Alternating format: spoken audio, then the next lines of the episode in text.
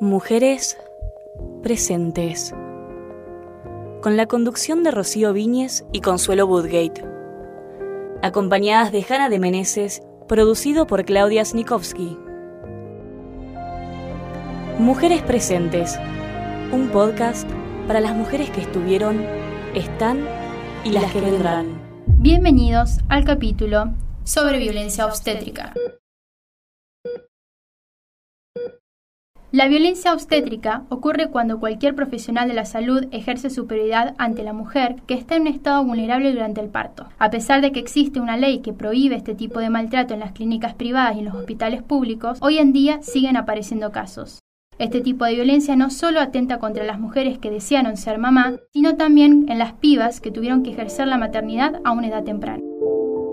Hoy vengo a hablarles de Diana Galimberti. Ella es una de las redactoras de la Ley del Parto Humanizado. Es médica obstetra y ginecóloga muy reconocida a nivel mundial, que hace foco en la violencia para la mujer y la violación de sus derechos. Por eso la tenemos a ella para que nos explique bien sobre qué trata esta ley. Fíjense que la ley tiene dos cosas importantes es de aplicación, es nacional y lo que compromete es la atención que le brindan a la embarazada en el embarazo, parto y posparto, todo el equipo de salud. Desde que la mujer entra a la institución, el portero, el de maestranza, el que le lleva la comida, el enfermero, el administrativo. La mirada global de todo lo que es la calidad de atención en el momento de parir. Todas pensamos que es un momento único y que la mujer lo tiene que tener cuidado, protegido ¿Puedes creer que esta ley se sancionó en 2004 y se reglamentó recién en 2015? Y lo peor de todo es que hay mucha gente que ni sabe de la existencia de la ley. No, no, no, es muy triste, la verdad. Como que lo que ella explica es que es toda una evolución que se va dando así como en conjunto, que la sociedad tiene que ir progresando y que lo que hace esta ley es ir dándole herramientas a la mujer. Lo que pasaba antes era esto. Hace 15 años, 20. El modelo de atención a la embarazada era paternalista, el médico tomaba las decisiones, la mujer llegaba, se internaba y se decidía todo, absolutamente todo en función de lo que el médico quería.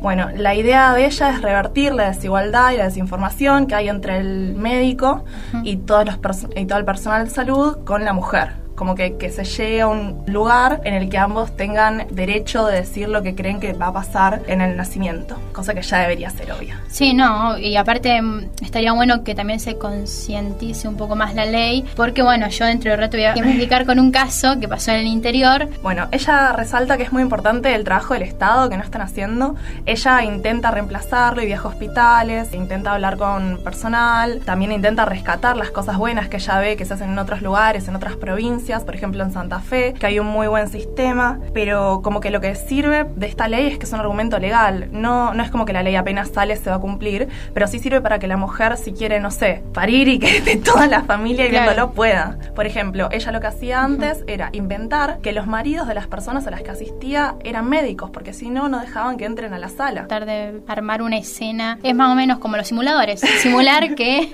para, para poder la mujer tener un parte óptimo. Bueno, en este el rol de las parteras y las matronas es muy importante. Por eso la tenemos a ella explicando bien. Es un recurso fundamental para la atención del parto. Es la que tiene una formación más psicológica, más centrada en la salud, más cercana a las mujeres, a estar con tranquilidad. Lugares donde han hecho cambios, por ejemplo Chile, en el tema de mortalidad materna y asistencia del parto, dejaron toda la atención del parto de bajo riesgo en manos de las matronas, que eran eh, parteras o licenciadas en obstetricia, salidas de una facultad y con una muy buena formación.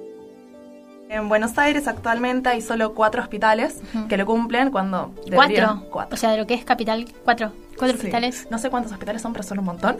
Cuatro es muy poco. Sí, sí, sí. Esto es gravísimo. El foco del parto no puede estar centrado en lo que cree, lo que cree y lo que quiere el profesional, sino en lo que quiere la mujer. El único caso en el que podría llegar a depender del médico es cuando hay complicaciones para la vida de la mujer, pero esta es en la menor cantidad de los casos. Bueno, eh, yo te puedo traer el caso de La Pampa, que en realidad en el interior es donde, es donde soy yo, de oriunda de, La Pampa, Santa Rosa. De hecho, eh, nos tocó muy personal eh, dentro de mi familia porque mi mamá es docente y la violencia le llegó a modo de relato por sus alumnas. Y bueno, siendo docente de artes de escuelas secundarias de La Pampa, una de esas escuelas, que es el Paulo Freire, se construyó un espacio de contención para las chicas eh, que tienen el conflicto fuera de la institución. Es decir, que socialmente, sí, socialmente como las ampara, o sea, el objetivo es asistir a las madres adolescentes y está conformado un grupo de docentes y una psicopedagoga. También el colegio cuenta con un jardín de infantes asociado por tres maestras jardineras. Mientras las madres asisten a las clases, las maestras atienden a sus hijos desde los seis meses hasta los cinco años. Ay, re bien. Sí, y aparte esa contención también participan asistentes sociales. Uno de los temas que se dio fue la violencia obstétrica y se dijo lo siguiente. En los relatos de contar esto de ser mamá, las alumnas manifiestan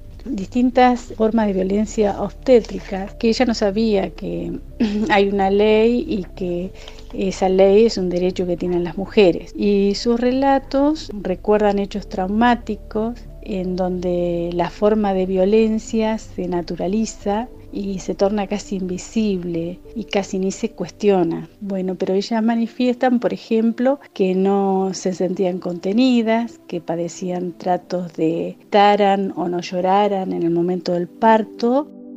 Otra de las frases que se dijeron dentro del grupo fueron, si te gustó lo dulce, ahora bancate lo amargo, o no grites que no es para tanto. Terrible. Sí.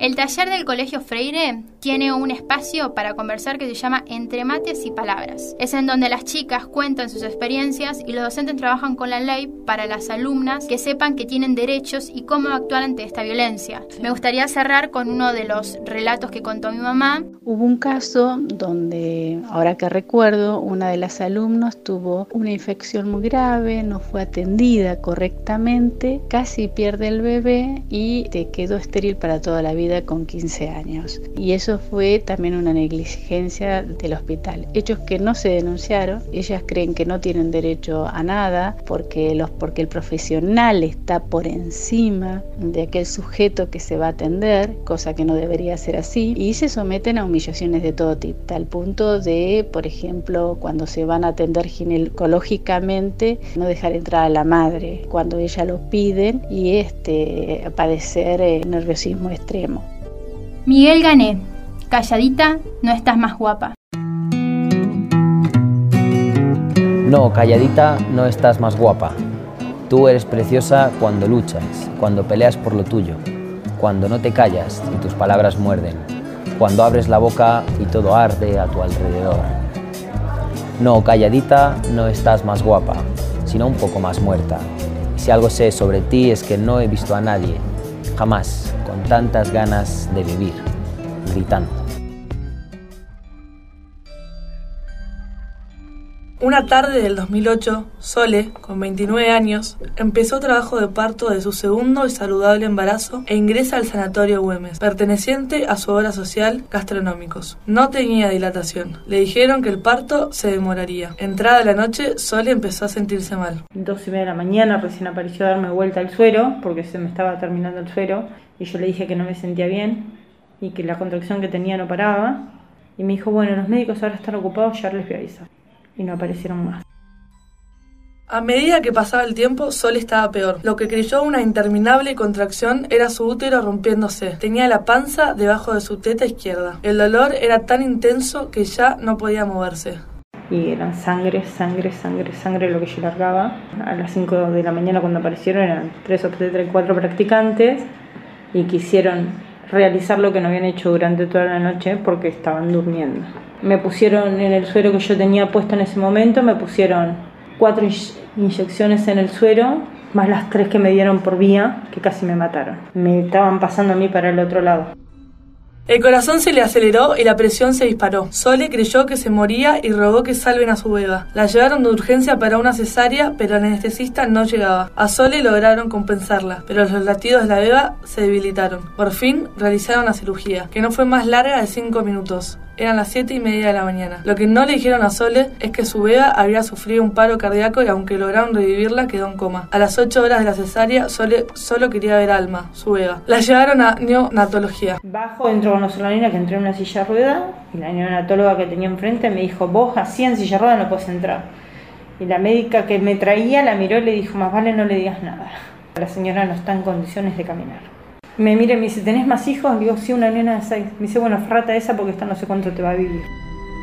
Alma vivió 37 días. Para Sole no fue casual. Dos días más tarde de la muerte de la beba, vencía su obra social, sin marido y sin poder trabajar. Era un mal prospecto. La clínica solo tenía registro de un parto en aquella espantosa noche. No había registro de qué tan cerca estuvo Sole de morir, ni de los medicamentos que le aplicaron y tampoco del estado de la beba al llegar al quirófano. Fíjate que la historia clínica de Alma era borroñada, tachada. ¿Y dónde viste una historia clínica tachada, borroñada, escrita arriba? Bueno, pero los médicos quedaron sobreseídos del sanatorio me los echaron, a uno lo mandaron a Santiago del Estero y el otro a Córdoba, y... pero sé que Chazarreta, una de las médicas, está trabajando en el Güemes en negro. Soledad Rodríguez, a pesar de las amenazas telefónicas, entabló una demanda penal por mala praxis contra la clínica y los médicos. Perdió el juicio. Todo mal. A nadie le importó nada. Nada. Nada. Y mi hija en enero del año que viene cumpliría 11 años. Sofía Viola. Menstrua Tango. Una vez al mes me pongo como loca. Una vez al mes me visita don Andrés. Los nervios de la nuca. Si llega un poco tarde, si tarda ya dos días, me pongo a llorar y duele dentro mío dolor desesperante, mi humor se va al carajo, maldita menstruación, me hace pasar vergüenza, si tengo ropa clara, suspendo hasta mis clases de canto y natación. Las trompas de falopio se enroscan como cobras. Si yo estoy ovulando, te mando a cagar y voy pa' la farmacia a buscar toallitas. No tiene conalitas, mejor me pongo un